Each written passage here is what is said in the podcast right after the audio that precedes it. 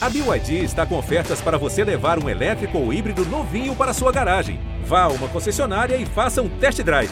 BYD, construa seus sonhos. Se o próximo fizer o Palmeiras é campeão!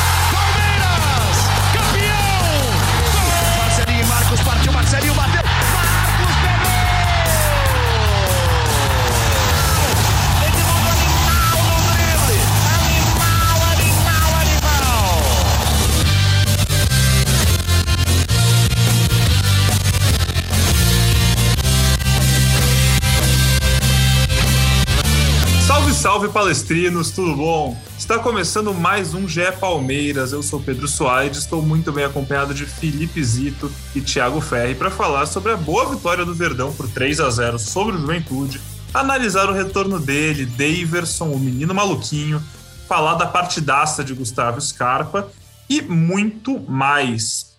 Tudo bom com vocês, meus amigos?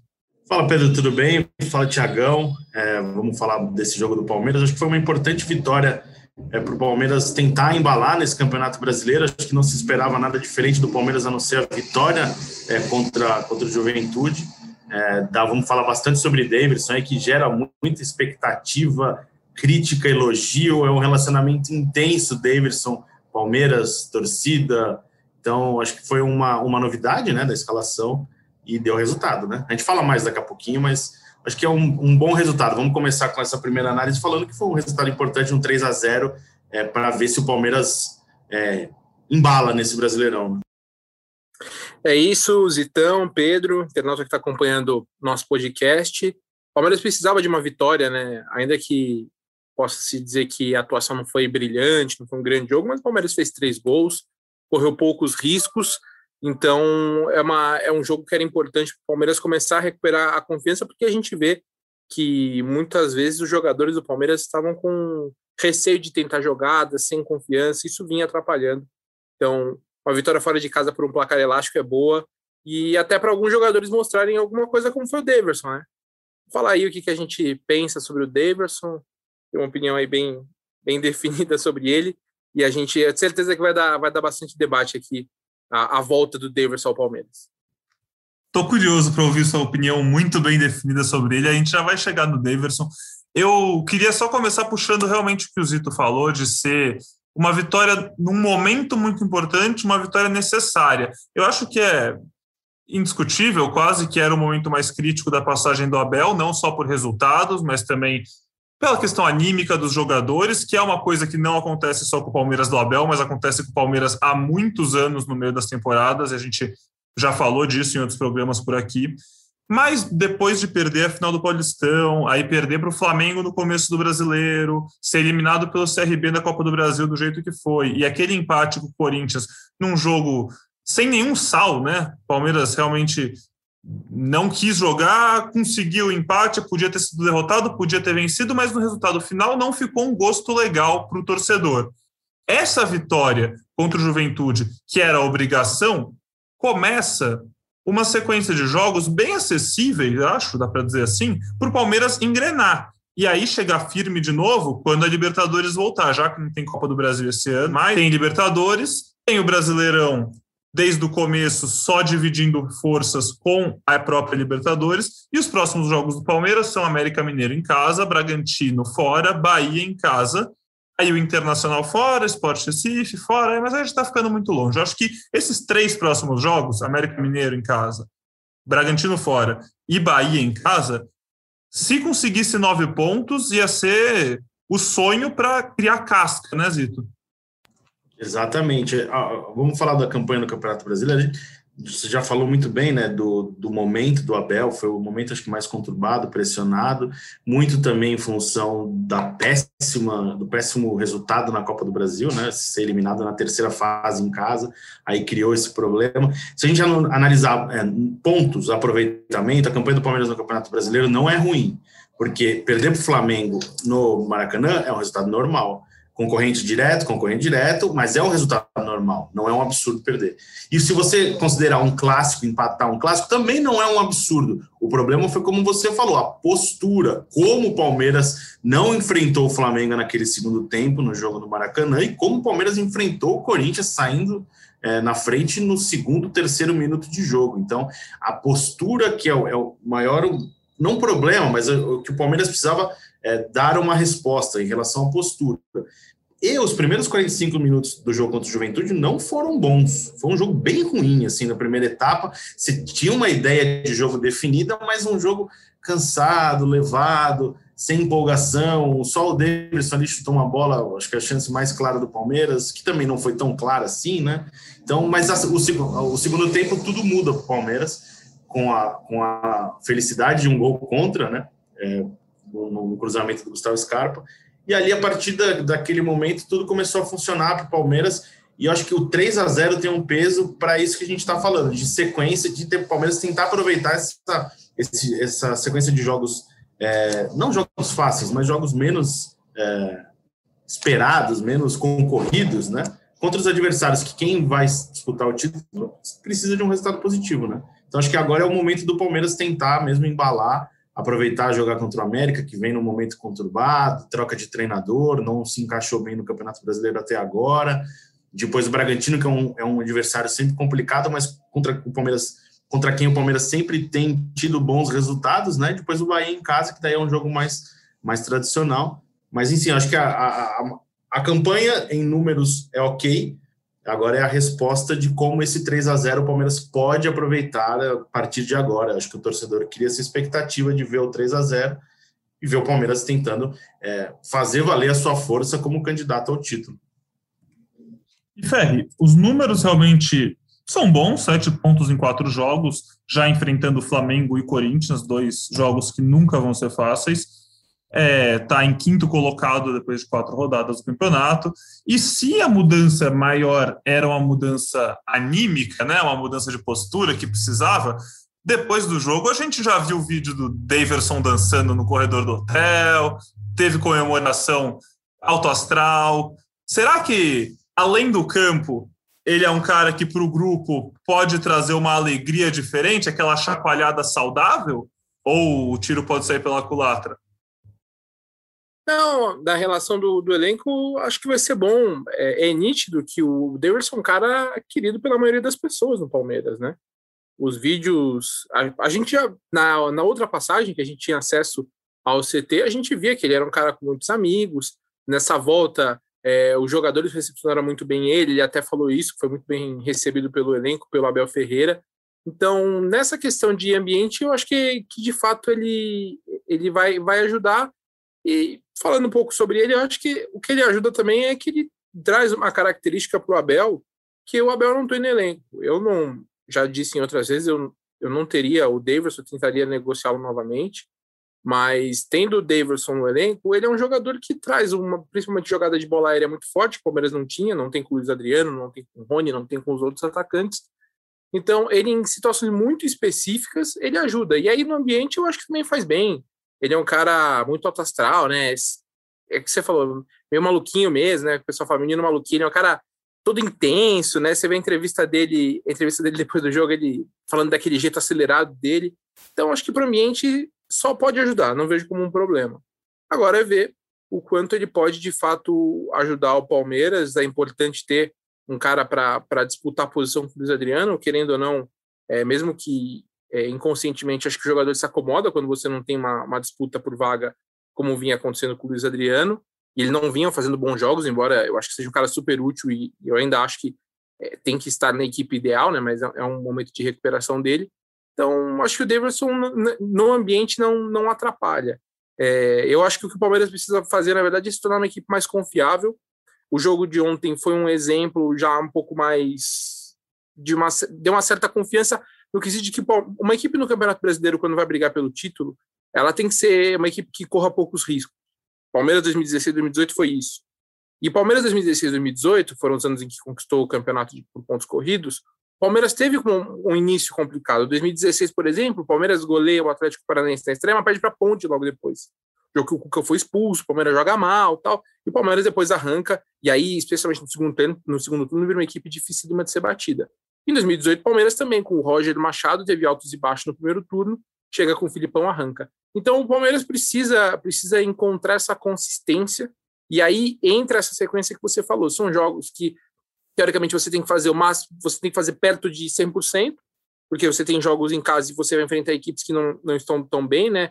É, o América Mineiro, por exemplo, não está tão bem, o Red Bull Bragantino, o Palmeiras tem tido bons resultados recentemente. Então é a sequência para o Palmeiras mostrar que é uma equipe confiável, que é uma equipe que vai brigar de fato, que precisa ser constante. Não adianta ter grandes momentos, depois ter uma queda, uma sequência ruim. O Palmeiras precisa agora demonstrar uma constância e vai ter que fazer isso desfalcado pelos jogadores convocados e por jogadores lesionados, que isso vai continuar acontecendo. Falando um pouquinho mais sobre o Daverson ainda, eu estava lendo a análise do Zito no, depois do jogo ontem, e ele falou uma coisa que o Abel também falou e que você também falou agora, e acho que realmente é o grande pulo do gato nessa questão do Daverson goste ou não goste, é, é, necessário ter um jogador diferente, né? É sempre bom ter uma alternativa. Luiz Adriano é um 9 que, como o Zito bem disse, joga muito mais como 10. O Rony, às vezes, é o 9, mas é um 9 que não é um jogador de referência, não é um jogador que vai fazer pivô, vai dar casquinha. É, então, sempre legal você diversificar o seu elenco com jogadores de características diferentes. E o Davidson, goste ou não goste, acho que duas coisas não dá para negar sobre ele. A primeira é que ele é um personagem muito divertido, cara, e que legal que assim, tem seus problemas, obviamente, mas é um personagem que é legal de ter no futebol, um personagem caricato, é, é, é divertido acompanhar o Daverson, dia após dia saber o que está acontecendo com o Daverson. E a outra é que ele não é um artilheiro, mas ele sabe fazer gol. Assim, ele põe a bola na rede de um jeito ou de outro. Vai errar muito gol? Vai errar. Mas se sobrar, ele vai guardar. E aí, passando já um pouquinho para o Scarpa, que foi o cara que deu a bola para ele botar no fundo da rede ontem, que partida do Scarpa, né? Porque ele não só deu a bola para o Davidson fazer o segundo gol, como ele deu a bola para o zagueiro da Juventude fazer o primeiro gol contra, e deu a bola para o Breno Lopes fazer um golaço e executar a lei do ex, fechando a conta no Alfredo Jaconi. Só antes de falar do Scarpa, só um último comentário sobre o Davidson. O Davidson é um cara que é muito intenso e ele vive no limite da intensidade ali. É uma intensidade que às vezes, muitas vezes foi prejudicial a ele. Ele é muito no limite, muito, muito. Se ele soubesse viver no limite e ter uma regularidade, ele seria um jogador importante para qualquer equipe. O problema é que às vezes ele apaga, como até virou motivo de brincadeira do Filipão, não sei se brincadeira, mas é, falava, o Filipão falava que o chip, né? Às vezes troca o chip na cabeça dele. É, ele levou isso numa boa e falava sobre isso, né? Então ele é no limite. Nesse momento ele tá ok, até porque ele veio por baixo, né? Como o Thiago falou, a ideia do Palmeiras sempre foi negociar o Davidson, nunca foi reintegrar o Davidson. O Davidson está jogando porque o Palmeiras não teve proposta pelo Davidson. E como o cara tem um contrato, eu acho que tá certo, ele reintegra e pode ser útil como foi útil, né? Então é só essa, esse limite da intensidade ali que ele vive, que é importante ele não exagerar como ele exagerou muitas vezes no passado. É, falando do Scarpa, hoje você não consegue imaginar o Palmeiras sem o Gustavo Scarpa. É, é o cara que, na partida contra o CRB, o que mais procurou, o que mais tentou alguma coisa, quando estava fechado era chute para fora, era cruzamento para a área. Então, hoje é o cara é imprescindível para o time do Abel é, tem esse recurso né, do, do, do, da bola parada, do, do, passe, da assistência, do cruzamento. O cruzamento que ele dá para o Davidson parece que ele jogou com a mão a bola, é brincadeira. Então, é, ele merece essa oportunidade depois de muito tempo. Né? O Scarpa já foi lateral, jogou pela ponta esquerda, pela ponta direita. Ele falou em entrevistas recentes né, que o Abel prometeu ele ter uma sequência nessa temporada e jogar na posição dele, na posição que ele acha que é a posição dele, né, que é como 10 centralizado ali. Claro que não é tão centralizado, porque se divide a função com o Rafael Veiga, mas ele está aproveitando e merece continuar no time. Não dá para imaginar o Palmeiras hoje sem, sem o Gustavo Scarpa, que é um recurso de decisão de jogo, né? E ele foi decisivo contra o Juventude. Esse é o Scarpa que todo mundo queria em 2018, né? Quando o Scarpa é um cara que surge no Fluminense com uma promessa muito alta. E quando ele chega no Palmeiras, é, é, eu lembro que era uma corrida forte, o Corinthians queria ele, alguns outros times queriam ele, o Palmeiras já, já com um time São bem Paulo. forte. O Palmeiras já com um time. São Paulo, né? Era outro? São Paulo, São Paulo queria ah, ele também. Parecido com o Dudu, né? Quando veio, os três grandes aqui da capital queriam, e o Palmeiras se deu a melhor de novo. E aí, eu lembro que na época os outros os torcedores de Corinthians e São Paulo ficaram um pouco pô, o Palmeiras já tem um timaço e tá pegando Scarpa. A gente aqui, sem ninguém, o cara ia ser 10 de faixa, ia resolver uns problemas. E o Scarpa realmente chegou no Palmeiras para ser, entre muitas aspas, mais um de um time bom. E parece que agora ele está começando a dar sequência de protagonismo que ele tinha naquele Fluminense, né? Só antes do Thiago falar, como você citou, o Palmeiras da era gestão Matos, é, da, da, era Alexandre Matos, da gestão do Matos, o Palmeiras muitas vezes contratou para tirar de outro time, não, ter necess, não tinha necessidade de ter alguns jogadores que o Palmeiras tinha, era só para não dar a oportunidade de outros clubes é, se reforçarem, né? Então o Palmeiras pensava muito nisso e o Scarpa é, era um jogador interessante, mas nunca foi titular absoluto, né? Teve todo o embrólio com o Fluminense longo, vai, não vai, volta, não volta. Então foi um, foi um processo longo, mas só para pontuar que às vezes o Palmeiras não tinha necessidade de contratar e contratava. E agora o Palmeiras está pagando a conta de, disso também, né? Mas o Scarpa, pelo menos nesse momento, dá para dá imaginar uma sequência é, como titular, finalmente, ele como titular meio que absoluto desse time. É, eu, eu vejo dessa forma também. O, o, Scarpa, se for comparar, ele tem nessa temporada, é, é absurdo aqui. É, vai, vamos contar duas assistências ontem. Não vou contar como o gol contra como assistência. O Scarpa tem 11 assistências na temporada. Os mais próximos são Vinha, Menino, Veiga, Zé Rafael, Rony, Wesley, William e Luiz Adriano, todos com duas assistências. O, o, o Scarpa tem muito, tem cinco vezes mais assistência do que todo, praticamente o elenco inteiro. Então, é de fato, são números muito, muito bons dele. É, o Scarpa ele tem uma batida na bola que é muito diferente. Assim, uma coisa que me chama muita atenção é como ele cruza a bola. Porque normalmente a gente vê jogador que dá aquele balão para a área. Né? O cruzamento que o Scarpa faz é uma bola meio baixa, que é muito difícil do, do, do defensor tirar. Né? é muito complicado, é uma bola que ela vem meio baixa, assim, ele cruza com, com um veneno muito grande na bola. E aí ele cruzou super bem pro, pro, pro gol do Davidson, bateu também bem o escanteio, que acho que se o, se o William Matheus não faz contra o Renan ia concluir a gol, não sei se o gol ou não, mas o Renan ia concluir, e depois deu passe pro, pro Breno Lopes. Ele tem uma batida na bola muito boa, ele tá participando muito dos gols. Eu ainda acho que falta um pouco para ele, falta para o Veiga, e eu acho que aí tem uma relação com essa, essa adaptação ao esquema com os dois armadores, falta um dinamismo melhor do Palmeiras com a bola com esses dois. Eu acho que eles ainda não conseguem fazer o Palmeiras ser tão fluido assim. Óbvio que está ótimo, né? Ele tem 11, 12 assistências na temporada, né? Se for contar três ontem, é, não são números ótimos. Acho que o Palmeiras pode ser uma equipe com mais fluidez ofensiva, tendo é, dois armadores. É o que se espera, inclusive, né? O Palmeiras acho que tem algumas dificuldades em alguns momentos. Até entendo que contra o Juventude influenciou também um pouco era um esquema um pouco mais travado, porque o Palmeiras não tinha velocistas, jogou com o Gabriel Menino, que na verdade não foi nem ponto, o Gabriel Menino jogou como ala pela direita, eh, e o William também não é um atacante de velocidade, jogando ali com o Davis. Então são encaixes que o Palmeiras ainda vai ter que fazer. É uma temporada realmente muito boa, acho que é o melhor momento do, do Scarpa, questão de decisão, de confiança, mas é o Palmeiras ainda pode ser mais fluido ofensivamente com ele, com o Rafael Veiga, e o Abel até falou um pouco disso, foi perguntado sobre isso na coletiva, mas sobre o Rafael Veiga, né? Porque enquanto o Scarpa tem jogado muito bem, tem sido decisivo, né? Pelo menos os números têm sido muito decisivos nessa temporada. O Veiga não tem os mesmos números da temporada passada, né? O Veiga ele já não, não, não tem o protagonismo que ele teve, por exemplo, na Copa do Brasil, até na Libertadores. E o Abel falou, ele falou, olha, jogadores que lutam, jogadores que se entregam comigo vão sempre ter espaço. E aí ele citou também o Zé Rafael, são jogadores desse tipo. O Veiga a gente vê, ele tenta, se esforça, não não está encaixando o jogo.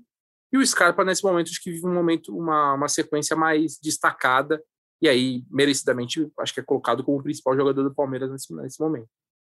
Antes de fechar a conta sobre o jogo dessa quarta-feira contra o Juventude, queria falar exatamente sobre a coletiva do Abel um pouquinho, porque teve uma declaração dele que me chamou bastante atenção e eu achei bem legal da postura dele da parte dele falar isso, que os jogadores dele para fora ele vai defender até a morte. Lá dentro ele faz o que tiver que fazer para tornar eles melhores, mas para fora ele vai acarinhar seus jogadores até a morte. Nesse momento aí que a gente estava falando, o Palmeiras tentando, né, se recuperar. Parece que depois da final do Paulista, eliminação da Copa do Brasil, aquele clássico e toda essa essa sequência de jogos ruins, né, que teve, parece que, tá bom, respirou fundo, né? Levantou a cabeça, falou: vamos lá então, vamos recomeçar? Tá na hora de jogar o Brasileirão, Libertadores está aí, teve essa sequência de jogos que temos que ganhar, então vamos ganhar. E aí, para mim, as palavras do Abel simbolizam muito isso, de que agora é hora de fechar a casinha, ele está junto com o grupo, vai com esse grupo até o fim, e ele sabe que esse grupo é capaz de entregar muito. Afinal, é o grupo campeão da Libertadores, né, Zito? Exato, né? E assim, foi um momento de maior crítica, pressão, né? Por causa da, dessa sequência que a gente já falou. Então, o Palmeiras de 2021 a gente não sabia o que era ainda, né? Era um Palmeiras que passou muito bem pela fase de grupos é, da Libertadores, era o Palmeiras que se classificou no Campeonato Paulista e na decisão não jogou, era o Palmeiras que foi eliminado em casa contra o CRB. Então ainda falta a gente entender qual que é o Palmeiras de 2021. Eu acho que essa declaração dele é justamente para tentar blindar os jogadores desse, desse momento é, de pressão, até da própria torcida, né? Muito da própria torcida, e, e encontrar esse time, dar um chacoalhão ali e fazer, não, o Palmeiras é o, é o atual campeão da Libertadores, ganhou a Copa do Brasil do ano passado, é, mas precisa, isso daí já passou, né? Precisa mostrar é, coisas boas a partir de agora e entender qual que vai ser a identidade desse time para essa temporada. Que eu imagino o Palmeiras lutando pelo título da Libertadores e pelo título do Campeonato Brasileiro. Só que depois que você vem de uma sequência é, ruim, você gera uma dúvida, né? Você fala, pô, qual, qual, que vai ser o Palmeiras desse ano? Palmeiras, a gente até falou, né, da, da, desse momento da temporada que o Palmeiras parece que não existe a, a nenhuma empolgação. É, parece que é um time, eu até brinquei no último é, episódio falando que era a semana do saco cheio. O Palmeiras todo, todo ano tem, né? E acho que a, a questão é se o Palmeiras já passou por isso, né? Se já superou isso e agora encaixa e vai lutar pelo título como se espera, né? Como se espera do Palmeiras nessa temporada. O Ferri, enquanto, enquanto o Zito falava, me veio uma imagem na cabeça assim, que nesse momento da temporada parece que o Palmeiras estava no fim do primeiro round de uma luta e estava tomando porrada. E aí, sabe quando o lutador está meio nas cordas assim, aí ele sente que tá, vamos aguentar até acabar esse primeiro round, dar uma semaninha, respirar fundo e você sabe que você é melhor que os outros, sabe que é melhor que o seu adversário. Quando começar o segundo round, a gente começa a resolver isso e dar a reviravolta até o fim. E parece que o Palmeiras começou o segundo round bem. Ah, eu acho que sim. E o Abel, o Abel fez uma autocrítica também. Eu, a gente viu, o, Abel ele estava no momento não só, principalmente das entrevistas, era, era o momento que a gente via isso mais claramente, né? Um incômodo muito grande com tudo, com reações com análises de fora que ele não concordava, com falta de reforços. É, era uma postura realmente ele vinha, estava vindo muito armado e, e, e até a postura também no banco, né?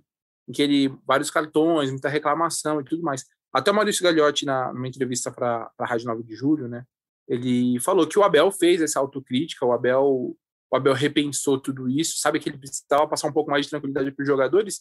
E aí a gente falando com pessoas que trabalham com o Abel, eles dizem, ó, o Abel está no Abel assim, ele falou, tem que trabalhar com o que a gente tem, não adianta mais o Abel ficar toda a coletiva falando sobre reforço, porque ele já sabe que não, vai, não vão ter. Né? O Palmeiras agora reintegra o Davidson, reintegra o Júlio, vamos ver o que acontece com o Borja, se ele vai ser é, se ele vai ser adquirido pelo Júnior Barranquilla ou não. Então, não tem muito o que fazer, não adianta mais ficar tanto, falando tanto em, em, em reforço, é tentar se virar com o que tem. E aí ele adotou esse discurso de que agora ele está fechado com jogadores, que esses jogadores são os melhores do mundo para ele, né? Porque são jogadores do clube dele. E eu acho que é a postura correta, porque querendo ou não, eu entendo o lado do Abel. O Palmeiras, obviamente, é uma equipe que vai ficar mais visada depois que você ganha três títulos, né? Dois títulos com ele e tudo mais era necessário é, melhorar o elenco, né, trazer reforços. Mas não vi, já que não vieram e você tem um elenco forte ainda na mão, não adianta você toda hora ficar reclamando sobre isso. É, uma, uma, coisa, uma coisa não inibe, né, não, não ameniza o erro da diretoria na janela, mas eu acho que o Abel percebeu isso, de que não adiantava ele precisa focar o trabalho dele, tentar achar saídas com o elenco que ele tem. Tanto que agora a gente não vê mais ele falando muito sobre jogadores convocados. O Alain Periúro, por exemplo, que ele pediu e ele queria que ficasse, saiu agora do clube. Ele falou muito pouco sobre o Alain Periúro. Em outros momentos, acho que ele teria reclamado mais intensamente sobre isso, teria pedido jogadores. Então o Abel entendeu que não estava não tava sendo interessante nem para ele, nem para o Palmeiras a postura que ele vinha adotando. E eu acho que isso, com certeza, ajuda. E aí tem essa postura também do Gagliotti, que nessa entrevista aí falou que não tem nenhum incômodo na relação entre eles, que está super feliz, que é tudo ótimo. Então, o Palmeiras, pelo menos, adotou um discurso para tentar pacificar a coisa depois de um momento mais complicado, de uma eliminação catastrófica para o CRB. Eu acho que é o, é o caminho certo a se fazer, porque o trabalho, o trabalho tem ainda muito muito que crescer, né? A gente viu pouco do trabalho ainda do Abel, apesar de ele já ter conquistado dois títulos, já ter sido vice de outros três. A gente viu pouco do que o Palmeiras pode fazer com o tempo, né, para o Abel trabalhar.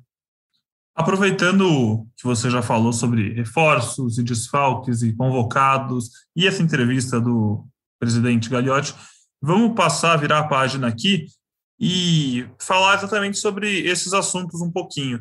Alain Imperior não fica, foram 26 jogos camisa do Palmeiras, dois títulos, titular em partidas importantíssimas, final da Copa do Brasil, semifinal da Libertadores contra o River. Um jogador que ficou seis meses no clube, seis, sete meses no clube, agora volta para a Itália. Ele não cumpriu o número de jogos mínimos que tinha que cumprir para a compra ser obrigatória. O preço era alto e, bom, fim de um ciclo, certo? É isso, não tem mais muito o que falar sobre ele, eu acredito. É, não, acho que acabou mesmo. Ele chegou por empréstimo, né? O Palmeiras ali em algum momento tentou renegociar o que o contrato, não teve acordo.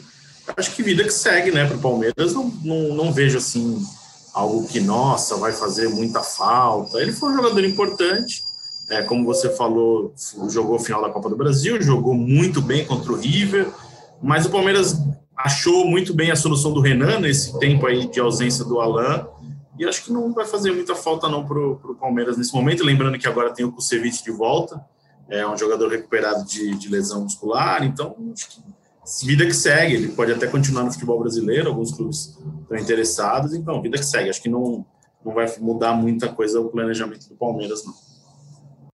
Falando de Olimpíadas, nessa quarta-feira a gente teve a convocação para os Jogos Olímpicos de Tóquio.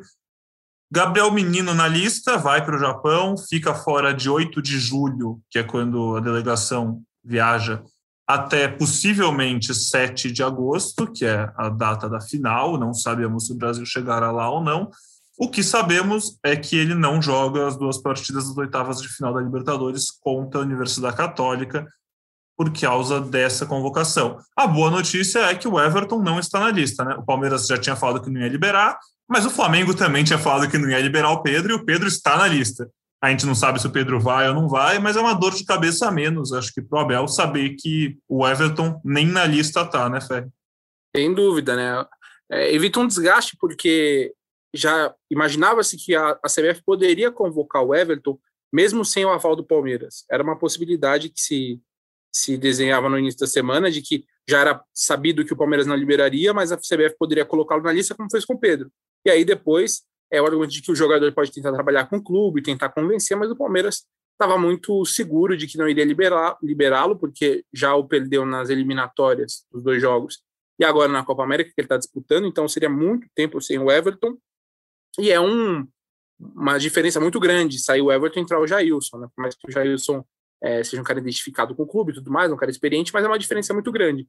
O menino não tem sido titular absoluto do Palmeiras e o argumento também que o clube deu é de que ele faz parte do ciclo olímpico. Ele tem 20 anos de idade, foi convocado para algumas partidas de preparação para o pré-olímpico. Então, era justo também, ah, era justa a liberação para essa disputa, é um torneio importante. O Everton já disputou também a Olimpíada, e aí o Palmeiras fica só sem o Gabriel Menino, mas aí conta com a volta do, do Everton, o Palmeiras que agora em breve está tendo também o retorno de jogadores como Patrick de Paula, Danilo, Danilo Barbosa, então vai amenizar bastante a dor de cabeça que o Abel tem tido no meio de campo, mesmo com o Gabriel Menino se, se apresentando daqui uns 20 dias para a seleção olímpica. E falando dessa convocação, acho que é o menor dos problemas, né? Porque o Gabriel Menino hoje não faz falta para o Palmeiras, a realidade é essa. É, se o Patrick fosse convocado, faria falta. Danilo é um jogador que é muito mais utilizado. A gente vem volta a falar do Gabriel Menino, que a gente não sabe qual é a posição dele, né?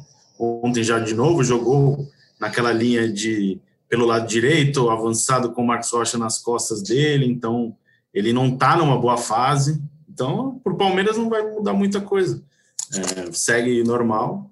O Palmeiras acho que tem peças ali para continuar jogando. Na lateral direita tem o Mike e o Marcos Rocha. No meio de campo tem esses jogadores que são mais utilizados, então para o Palmeiras acho que não faz muita diferença, é uma oportunidade de valorizar é um, um, jogador que tem mercado, né? E o Palmeiras procura vender algum jogador é, ainda nessa temporada, então é uma maneira até de valorizar o jogador. E vou falar uma coisa que eu não, não sei se vocês concordam comigo, se a torcida vai concordar comigo, mas eu acho que pode até fazer bem para o menino essa convocação, porque a gente tem que lembrar que é um cara de 20 anos e lembrar que ele vai estar treinando ao lado de Daniel Alves, um dos maiores laterais direitos da história desse país, um dos maiores laterais direitos do último século, maior campeão, né? Enfim, é, é jogador do rival, é jogador do rival, mas é um baita jogador e que tem muito para ensinar. Então, assim, essa convivência pode fazer muito bem para o menino. É um patrimônio né, do futebol brasileiro, Daniel. Eu acho que para o Gabriel Menino é uma, é uma notícia pelo lado de jogar, não é uma notícia boa, né? Porque eu imaginava o Gabriel Menino titular dessa seleção. Hoje você não tem nenhuma chance do Gabriel ser titular, né? É, mas é, o Daniel é um, é um patrimônio, é um cara histórico para o futebol mundial. E se ele souber aproveitar bem essa convivência, ele vai sair muito, é, muito valorizado, muito, é, vai ter uma oportunidade de evolução muito grande, né? É um, é um campeonato importante né, para o futebol brasileiro, então é, legal. Por esse lado é legal, mas acho que a, ele não vai ter muita chance de jogar agora também. É, ficou um gostinho meio amargo. Com, com, as listras que iam se desenhando nesses amistosos preparatórios, o Gabriel Menino seria titular. Vamos ver, vamos ver. Querendo ou não, o Daniel e o menino têm capacidade de jogar no meio de campo também. Às vezes o treinador quer inventar alguma coisa, eles nos treinos mostram que estão merecendo, os dois é jogam. Verdade. Fechando é verdade. aqui, fechando aqui de assuntos nesse podcast, vamos para essa entrevista do Galhote rapidinho para falar sobre reforços, né? Ele comentou nessa mesma entrevista que o Ferri citou mais cedo, essa declaração sobre o Abel, ele também falou sobre reforços, disse que todos os times do mundo precisam de reforços, o Palmeiras não é diferente, mas não é tão simples, que precisa avaliar, primeiro entender onde há carência, depois da análise ver se as categorias de base suprem essa carência, e aí sim vai ao mercado com muita responsabilidade, que aí depois, não sei se eu, eu entendi uma cutucada onde nem teve, mas ele falou que vocês veem exemplos claros de vários clubes no Brasil que fazem coisas em termos de investimento que comprometem o clube por vários anos, não é nenhuma novidade que o maior rival do Palmeiras está exatamente nessa situação, né? Convenhamos. Corinthians hoje vive uma dívida gigantesca, fruto das últimas gestões de gastos maiores do que poderia ter feito. E aí ele falou: sair contratando seria irresponsável da minha parte, porque criaria problemas para o Palmeiras. A situação financeira é delicada. E ele falou isso há seis meses do fim do seu mandato, né, Ferri? Exatamente. É, seria irresponsável, mas tem algumas questões, é, eu não vou dizer que ele foi irresponsável, mas o Palmeiras tem uma dívida grande já de contratações, pelo que fez ali em 2018, 2019, que é o valor que o Palmeiras tem que devolver à Crefisa, são mais ou menos 150 milhões de reais. É, isso é uma dívida que o Palmeiras vai, vai ter que carregar, vai ter que pagar. E, e o, o Gagliotti, assim, eu, eu, muita gente fala né, que o Palmeiras é, poderia crescer muito mais do que cresceu com o Gagliotti, o Gagliotti fala que está deixando um legado muito grande para o Palmeiras. É, eu acho que o Palmeiras continuou um, crescimento que se iniciou ali em 2000, na partir de 2013, né, mas especialmente é, 2014, 2015, durante a gestão do Paulo Nobre, eu acho que o Palmeiras continuou crescendo. Não sei se poderia crescer mais ou menos, mas acho que cresceu. E o, que o, o, que o está fazendo agora é tentar fazer com que a próxima gestão dê sequência a esse crescimento, porque se o Palmeiras depois de uma temporada em que teve 150 milhões de déficit, contrata demais, termina com mais um ano de déficit, ia ser complicado. O Palmeiras poderia voltar a ficar uma situação complicada. Né? O Palmeiras, é, eles argumentam que é, é um, o clube continua equilibrado financeiramente, apresentou ali um superávit de quase 60 milhões nos primeiros dois meses do ano, mas provavelmente vai terminar 2021 de novo com déficit, porque continua sem receitas de bilheteria, de avante, tudo aquilo que a gente já falou bastante em vários podcasts. Então, é, eu, eu, entendo essa posição do Gagliotti, mas é uma questão também, não é só a pandemia, né? Eu acho que tem questões que o Palmeiras teve que equacionar, especialmente quando 2019 foi um, foi um ano muito complicado, assim, na questão da gestão, porque contratou demais, gastou demais, não teve resultado, e aí acabou que, que gerou o, o problema que o Palmeiras começou a corrigir em 2020, veio a pandemia, e a pandemia agravou, né, o que o Palmeiras tentava corrigir em 2019. Acho que o Gagliotti está certo, ele precisa tentar entregar o Palmeiras é, o mais é, fortalecido possível financeiramente um momento complicado de pandemia, em que a gente provavelmente acabe o ano sem público ainda, e o Palmeiras contava com a volta do público já no segundo semestre, quando fez sua previsão de orçamentos. Palmeiras que conta com venda de jogadores, mas também até o momento não tem nada encaminhado, não tem nada muito claro. Palmeiras tem volta de Dudu, tem volta de Davidson, pode ter volta do Borja, então aumento de, de folha salarial. Acho que tudo, tudo isso influencia, é, é, é o natural. Por mais que o torcedor fique bravo, e eu entenda que fique bravo, é, o Palmeiras precisa tomar um cuidado muito grande para não pegar essa sequência de um 2019 de muita gastança e essa pandemia, e aí virar um clube de novo com problemas financeiros, ainda que é, tenha como uma das candidatas à eleição a Leila Pereira, que é a patrocinadora da Crefisa. Tá certo, Ferre, muitíssimo obrigado. Já aproveito para deixar aquele abraço para você, muitíssimo obrigado pela sua contribuição imensurável para esse podcast. Zito, muito obrigado para você também, muito bom muito bom bater esse papo com vocês. E é isso. Esse episódio do Gé Palmeiras vai ficando por aqui. Muito obrigado pela sua audiência. No começo da próxima semana estamos de volta. Siga o programa nos agregadores para você receber notificação quando a gente publicar um novo episódio. E você pode sempre interagir com a gente nas redes pelo arroba Verdão e nos nossos perfis e nos nossos perfis pessoais também, no arroba suaidp, arroba Zito e arroba B. Um bom final de semana a todos vocês, beijos e abraços e até a próxima. Partiu Zapata, sai que é sua, Marcos! Bateu para fora!